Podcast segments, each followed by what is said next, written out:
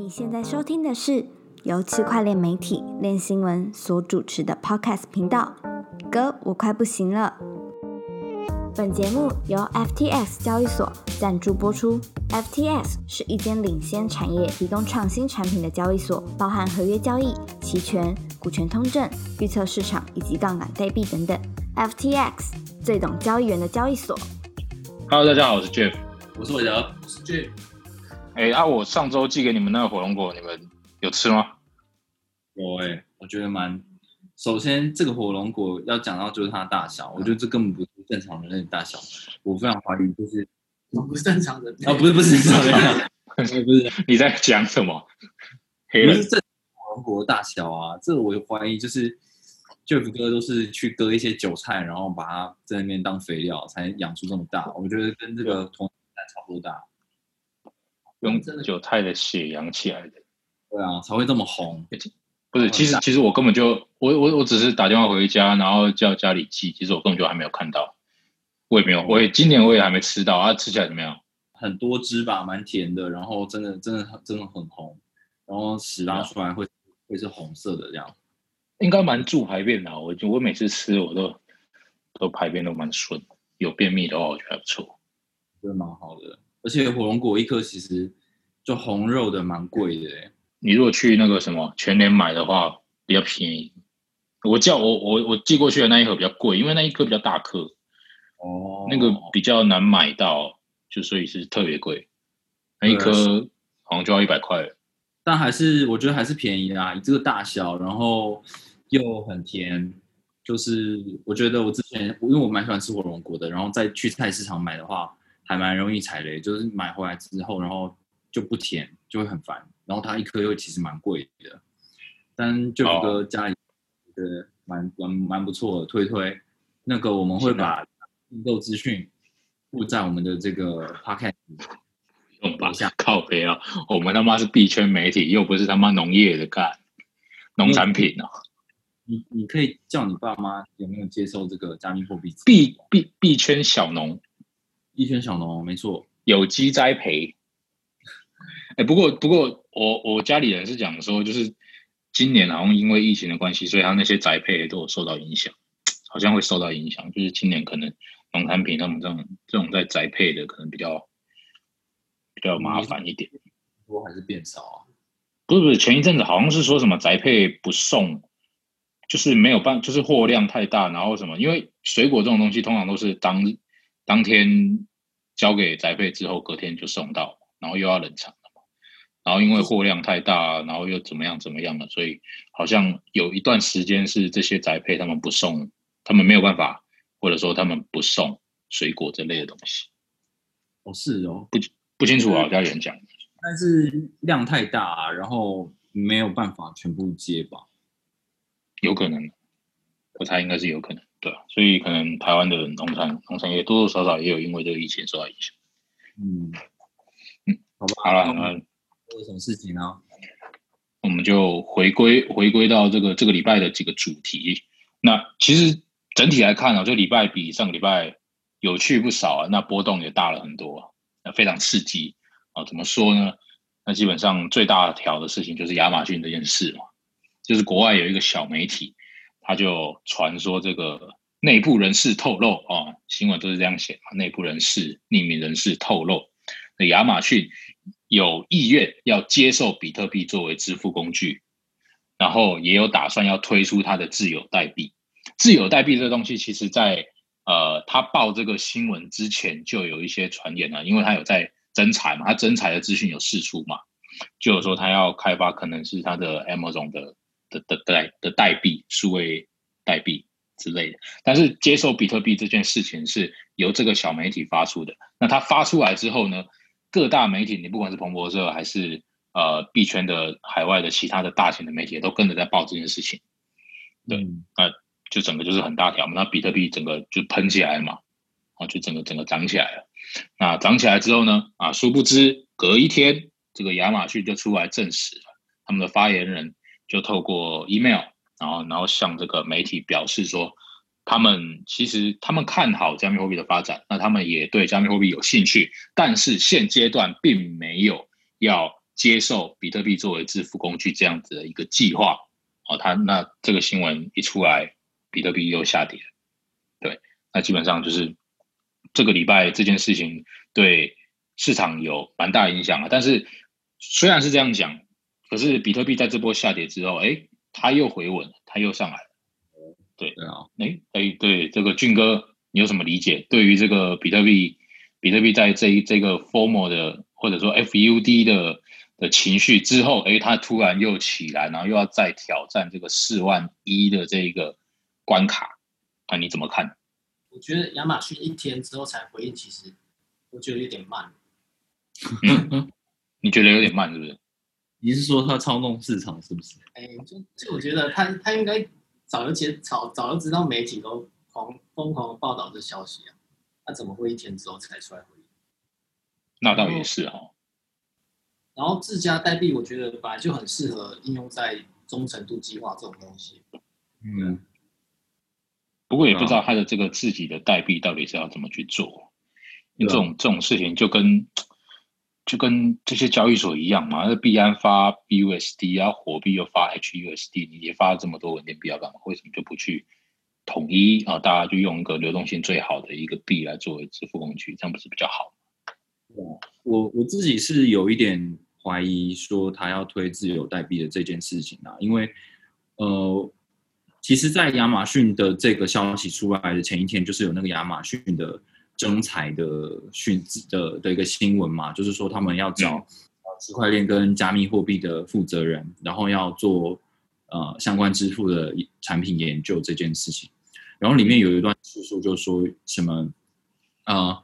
Amazon's cryptocurrency pavement，那我觉得这个东西应该是在说，呃，那个亚马逊可能会在考虑或是研究怎么样可以纳入加密货币的的相关产品支付的研究，可是不见得等同于他们自己会推出一个一个代币。但是如果是从翻译上面，好像会让你觉得他们是推出自由代币，所以我。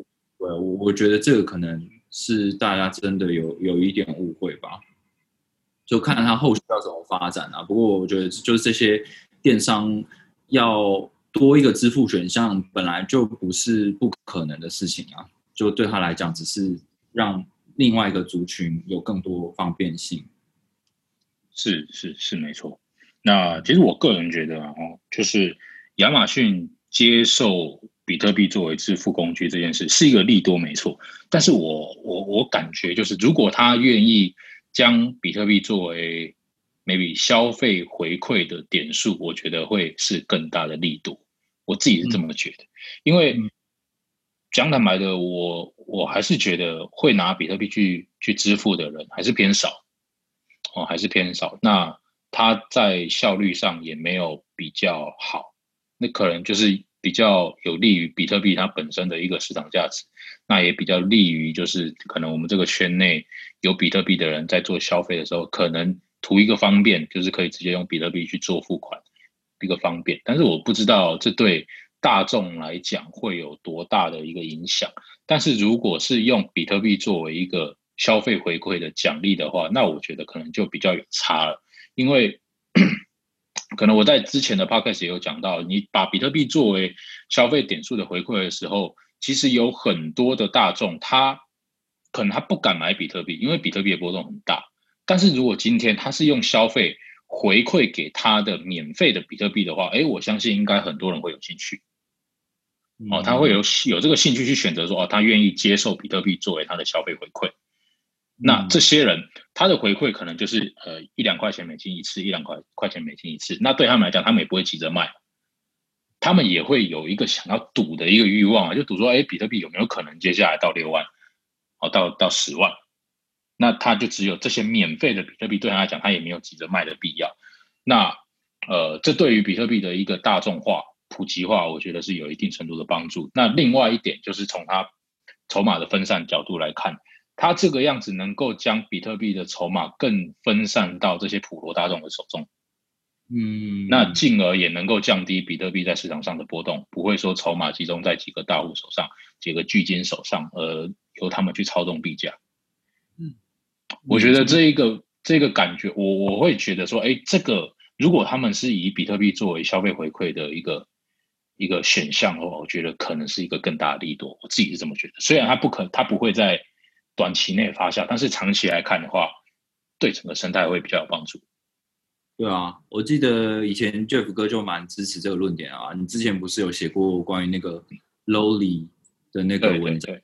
对啊，就是他们他们就是这个概念，然后的确是的确是蛮不错的。我记得 Lowly 像这礼拜才融资的不少钱。对啊，他我我也是看到这个新闻，就 Lowly 刚融了一千多万美金，好像。对啊，然后这些发展蛮好的。没错，这些东西怎么样？有有有需求，是不是？对啊，对啊，尤其亚马逊又是电商的巨头。对啊，我想要插一个东西，就是我刚刚刚刚才写完的那个关于 Uniswap 的，就是他们不是在 ETHCC 上面有一个演讲，然后最后把它下架嘛？因为他们的那个增长的、成长的产品成长的那个负责人就说，那个 PayPal，然后还有。呃，什么 Robinhood，然后都有都有在 eTrade 都有在跟他们谈，呃，很密切的合作，然后想要做合作的东西，然后但是但是他们创办人就说他们没有合作，然后就把那个东西下架，这样没有合作，只是讨论而已，是不是？对啊，对啊，只是讨论而已。哦，那案件听的东西怎么样？就是他们他说的内容其实蛮有蛮有意思的，就是他说。呃，这些呃金融的金融的这个投资应用啊，金融服务的应用，其实他们都对于加密货币能够带来的效率，然后还有节省的成本，觉得蛮有兴趣。然后对于 DeFi 能够带入的那个呃呃流动性，还有那个深度啊，都蛮有兴趣的。所以他们只是说，他们并不想要让呃。所有的交易都是在链上，就这么这么透明，他们可能会觉得很没有安全感。然后如果有呃有有什么错误的话，也没有办法去去改，这样就是这是他们担心的事情。然后还有另外一件事情是 KYC 的问题，所以他他在那个演讲里面有透露说，Uniswap 正在跟他们讨论，然后看要合作产品能够做有能够符合 KYC，然后还有符合一些。就是这些金融应用在传统金融应用在担心的问题的一个产品，这样，然后然后试图把 DeFi 带到这些传统金融应用里面，啊，所以我觉得就是不要说亚马逊啊，就是其其他很多的有金融应用相关的那个的 App 的公司，他们都他们其实都对加密货币还蛮有兴趣的，嗯，但。我刚听你这样讲，我觉得要符合他们的要求，还能算是 DeFi 吗？嗯，所以他就说，他他应该只是把能把 DeFi 的流动性带进去，给传统金融应用的用户去用。但是，呃，到到到那边之后，他们他们用到的东西可能就不是一个去中心化架构了。他只是提供。你的意思就是说，类似之前 Compound 推出的那一个嘛，那个什么 Treasury 的那个。他为机构投资人推出的那种服务嘛，对不对？对那个服务本身是中心化的，可是它串接的是 DeFi 的流动性。你的意思是这个？OK OK，好的，蛮有趣的，蛮有趣的。嗯，好，那呃，除了亚马逊以外，这个礼拜特斯拉哦，它也公布了它的财报。特斯拉基本上，因为前一阵子马斯克才说特斯拉 SpaceX 跟他自己本人都不会卖比特币，那这一次 Q2 的财报出来了，我们才我们终于可以看到说，哎。马斯克究竟讲的是真的还是假的？他有没有用实际的行动去去去呃佐证他的言论？OK，那为了你帮我们讲一下，就是他这次财报出来的结果是怎么样？结果就是，其实这个新闻就是这样，他很他只有一句话，然后也很重要，但他真的只有一句话，就是他讲完就他没卖，他也没卖嘛，他也没有增持嘛，对不对？对，也没有增持，也没有卖。哦，好无趣哦。我刚才想说，妈怎么不知道？你多买一点嘛，你刚能买买个一百颗也好，买个一百颗就喷了。你有增持就可以喷了。可惜啊，可惜啊，因为他这个财报是刚好是跟亚马逊爆爆出是假新闻那天是同一天嘛，对不对？对，如果他那天如果他那天特斯拉爆出来是有买，啊亚马逊是假新闻，那至少那一天还不会跌那么惨。对啊，对啊 Yeah，反正现在都拉上去了，就是站稳了啦，站稳了就看接下来会怎么走吧。嗯 OK，那你们觉得会怎么走？我不知道，我希望他往回走往回走，向下喷，向下喷。哎呀，要有好，点那，我，嗯然后要有点什么？要有点行情，不然很无聊啊。那倒是啊，而且我们这这种新闻工作者，没有行情，没有新闻，真的是很无趣了。对啊，想想摸鱼炒个币都不知道炒什么。对啊，没有新闻可以写，没有哎对，好，那我们这个主流的不主流的这方面的资讯讲完了，我们接下来聊一下呃 DeFi，就是刚刚也有聊到了这个 Uniswap。Uniswap 它在这个礼拜对它的前端哦进行了一个介入，一个跟动。那做了什么跟动呢？基本上它就是把它所有平台上面涉及证券的合成资产在前端给屏蔽了。呃，简单来说就是，其实这些资产它在链上，就是你在后端的链上，都是还是在资金池的，都还是可以开放交易的，只是你必须必须要去扣合约才能够交易。那你没办法使用 Uniswap 的前端去点一点，然后就进行交易。对他把这些事情屏蔽掉，那他为什么要屏蔽掉呢？俊哥解释一下。Uniswap 他他们官方给出的理由是因为监管不断变化，有朝令夕改的感觉，所以他们就做出这个决定。官方这种说法很模糊，因为其实像用户社群啊，还有我，我根本就不知道他们到底是遇到什么事情，没有打算要说的样子。那魏的，你有在这个这件议题上面，你有什么要分享？嗯，这个东西出来之后，嗯，没有没有看到没有看到有人就是有那种觉得说哦这样做很棒的这种意见，那那也没有人极端的反对，呃呃，因为它其实就是前端就是官方的前端界面，它对一些可能涉及证券的那种合成资产，把它隐蔽起来嘛，就你没有办法嗯。也在那个网页上面找到，然后做交换这样。可是因为它的这个界面的部分，它的它它是开源的，所以你其实有很多的这个网域，你是可以从那边进入，然后一样可以找到这些资产去做交换的。只是说就会引起很多人的讨论，就是说你怎么会，呃，你你你不是一个去中心化社群吗？你怎么会就这样做决定呢？那那个 Uniswap 的创办人就有说，就是他的协议层本身是去中心化，就是呃，然后它的界面代码也是去中心化，所以你还是有很多方法可以去造访到这个完全去中心化的协议。但是他们自己的官方的这个界面是不想要让人家为所欲为的。对，那这样子听起来好像也没有错啊，就是，但是还是引起了很多讨论。那那个练文的那个研究总监就潘志雄，他就有写一个文章在讨论这个东西，就是说，的确就是现在很多 DeFi 协议还是它的界面上还是中心化的嘛，它可能是依赖在官方的呃所使用的那个伺服器上面，然后去提供大家去造访，然后再连接到它的协议层的部分。那有没有什么别的方法？那他就有提到说，嗯、可以用那个一个中心化服务，就是那个 Uniswap 打打 ETH 打 Link 的这种呃域名的服务，然后让所有的用户跟所有的浏览器可以透过这个域名，然后它会连接到那个 IPFS 上面的那个呃分散式储存的资源，然后去造访到这些这些协议这样子。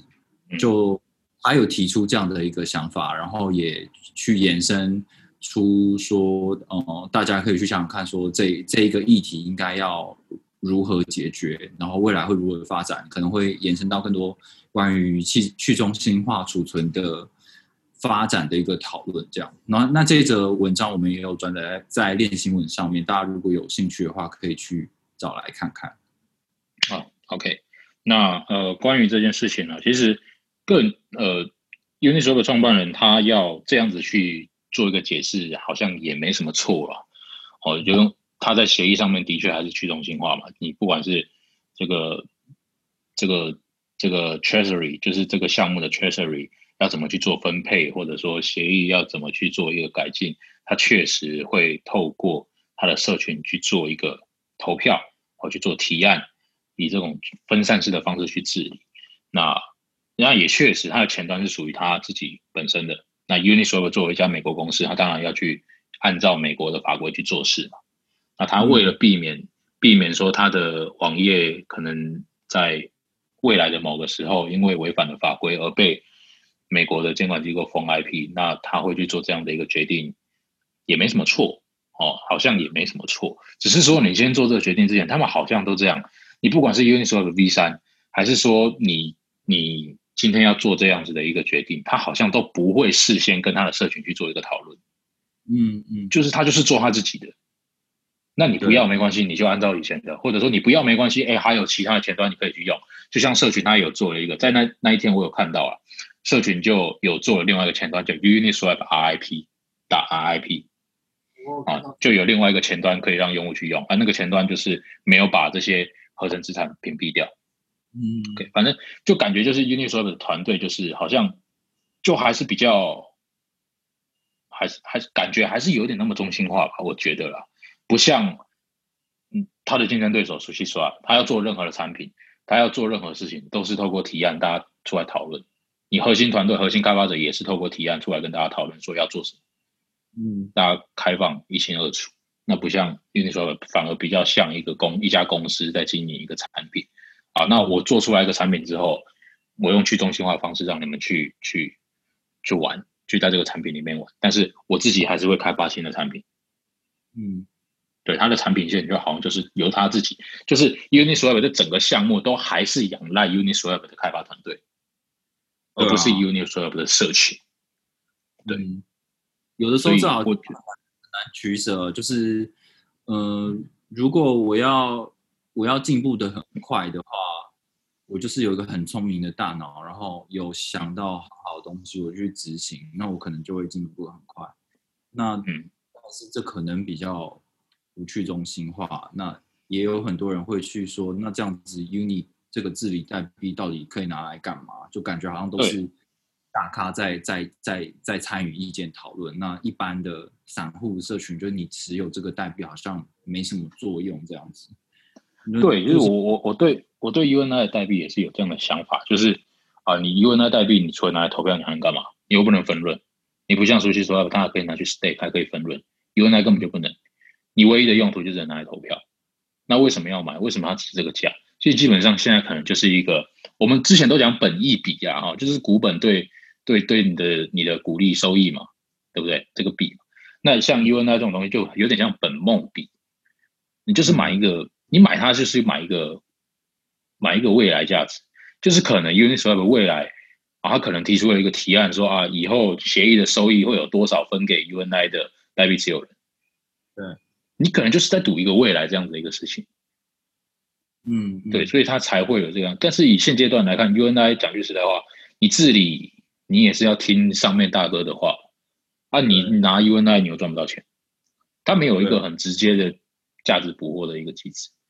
嗯，对啊，就是它涨很多，但是我还是觉得不知道 怎么办。我手上还有，然后他最近又又感觉要很积极的配合这个监管的时候，我就会觉得干。那因为你现在为什么我们今天会谈说这个涉及证券的合成资产它要隐蔽起来，就是因为嗯这些代这些代币如果它被视为是证券型代币的话，就要归 SEC 监管嘛。那 SEC 监管的话。要提出很多资料，要注册很多东西，然后有很多限制，这样那这个对于加密货币新创来讲是不可能的事情。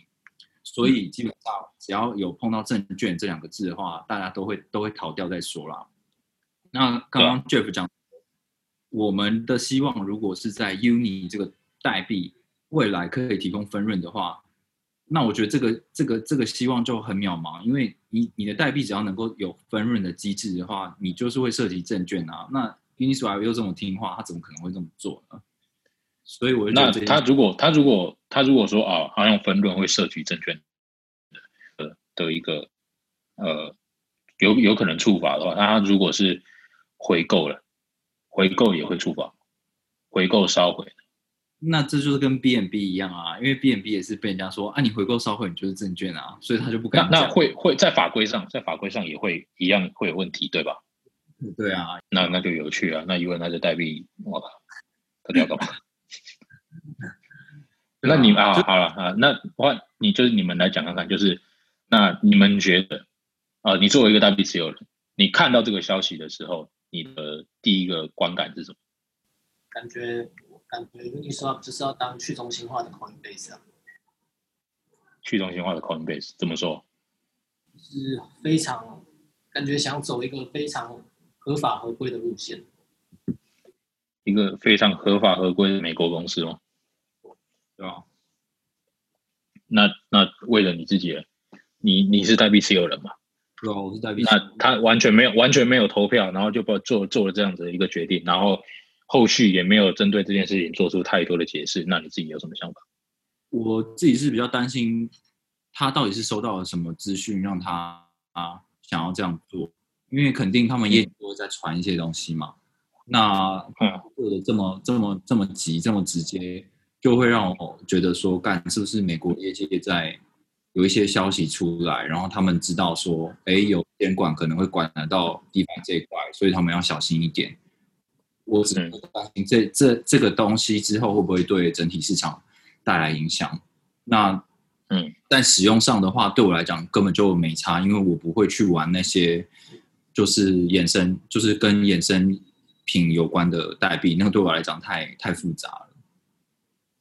但你你没有去买合成资产代币，但是做这些合成资产的协议呢？哦，你有买吗？那 Synthetics 这这个。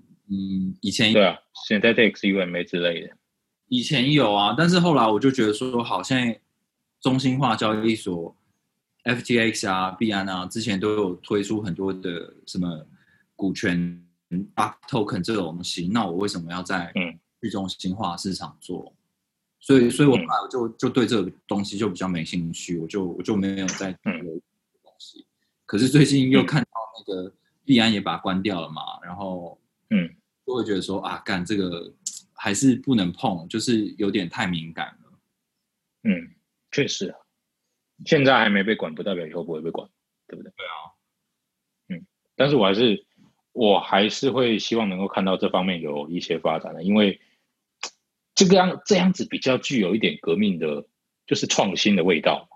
讲句实在话，就是你要不然以传统金融的这种金融系统来看的话，你要买。你要买美股，或者说你要买海外的股票，确实是有点困难的。对啊，那这些 DeFi 确实提供了一个更便利的管管道，让你去买这些海外的铺险资产。嗯，这个比较有一点创新的味道，而不是说他妈的这些交易所，你永远只能买加密货币，你永远只能买跟这些实体经济没有任何关系的数位资产。嗯，这样好像就跟就跟。就跟所谓的创新，跟我们的实体经济，跟实体的金融就关系就不大，对不对？嗯嗯，还是有待监管，就是进一步的理清啊。要怎么样做？怎么样做这些监管机构才能放心？然后让嗯传统金融的这些股权可以更被更有效率的在全世界流通，然后又不触法，就是是一个。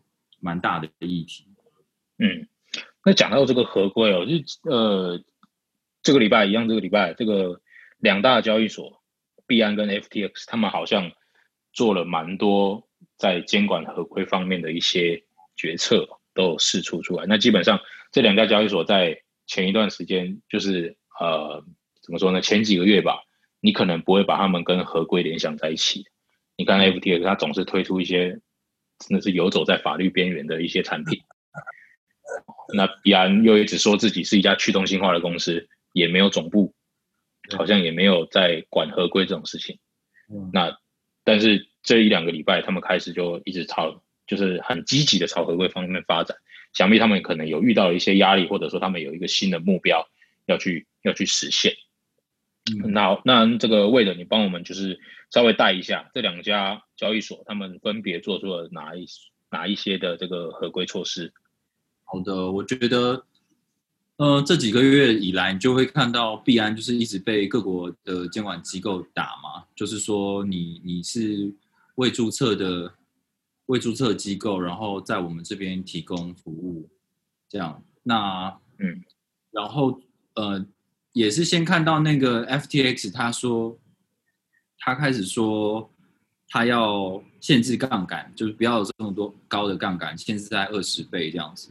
我这件事情就就就蛮奇怪的，他的理由是说为了要保护呃消费者啊，然后还有这个东西不健康，然后还有这个东西很少人用，这样。那这些东西你应该早就知道了，为什么会在这个时期点做？我觉得多少也是有一点监管的考量啦。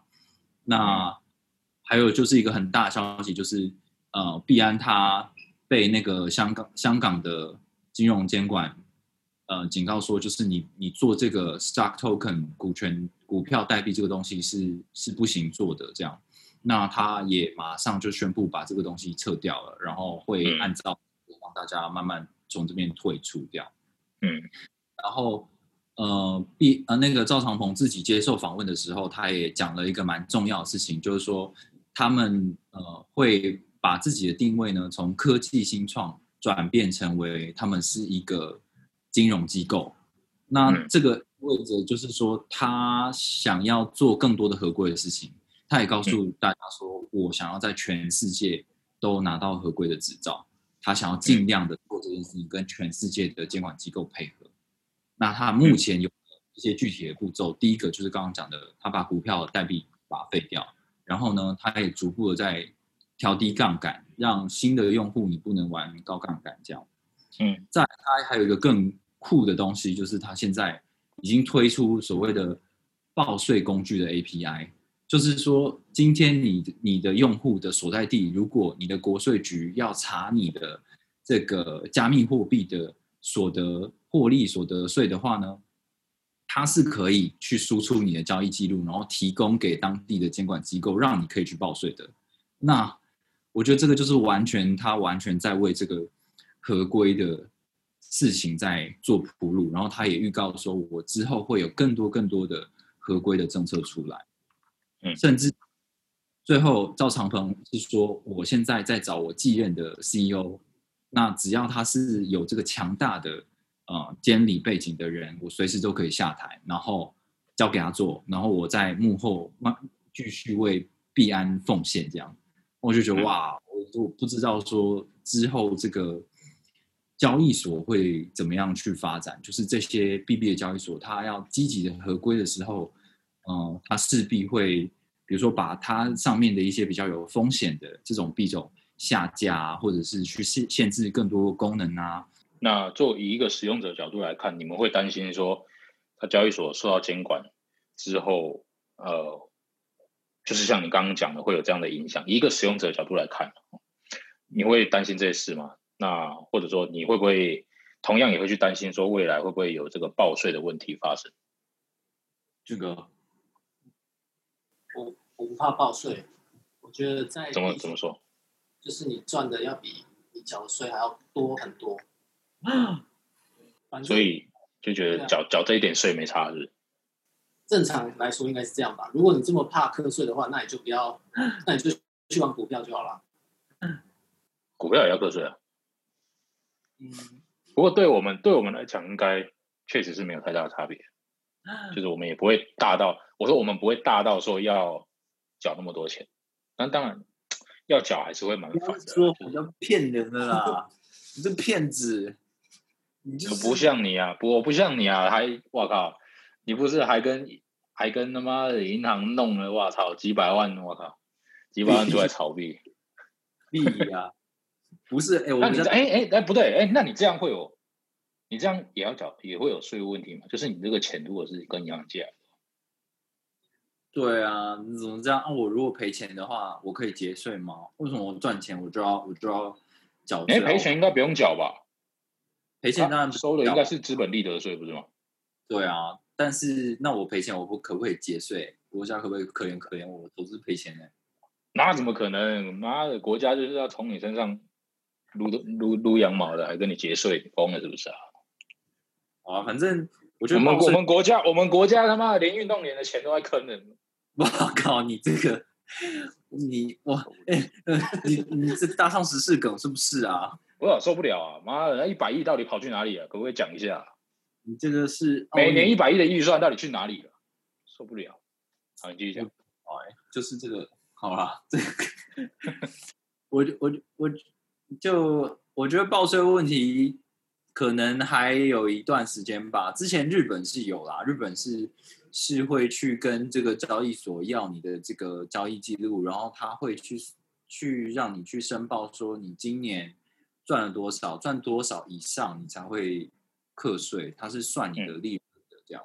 那听起来还算合理啦，反正你就是赚，你就是有赚我才给你课嘛，你你没嗯赚我也不会，我也不会课你税这样。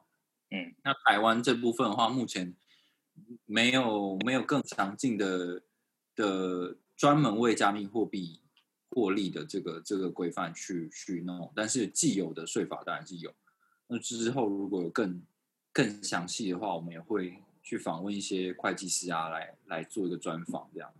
但大家肯定要准备好，人家交易所都准备好了。对那后续呢？呃，就期待我们为了跟这个专业人士的专访的的文章啦。好的，到时候一定提供你参考啊。没有，我不需要了，我不需要。我最爱逃漏税。好了真呃的啊啊反正 反正缴了税也不知道被花去哪里啊，干嘛缴？啊，是不是？好了，那这个礼拜的 podcast 就到这边了，谢谢大家收听，我们下次见，拜拜。先拜拜。拜拜。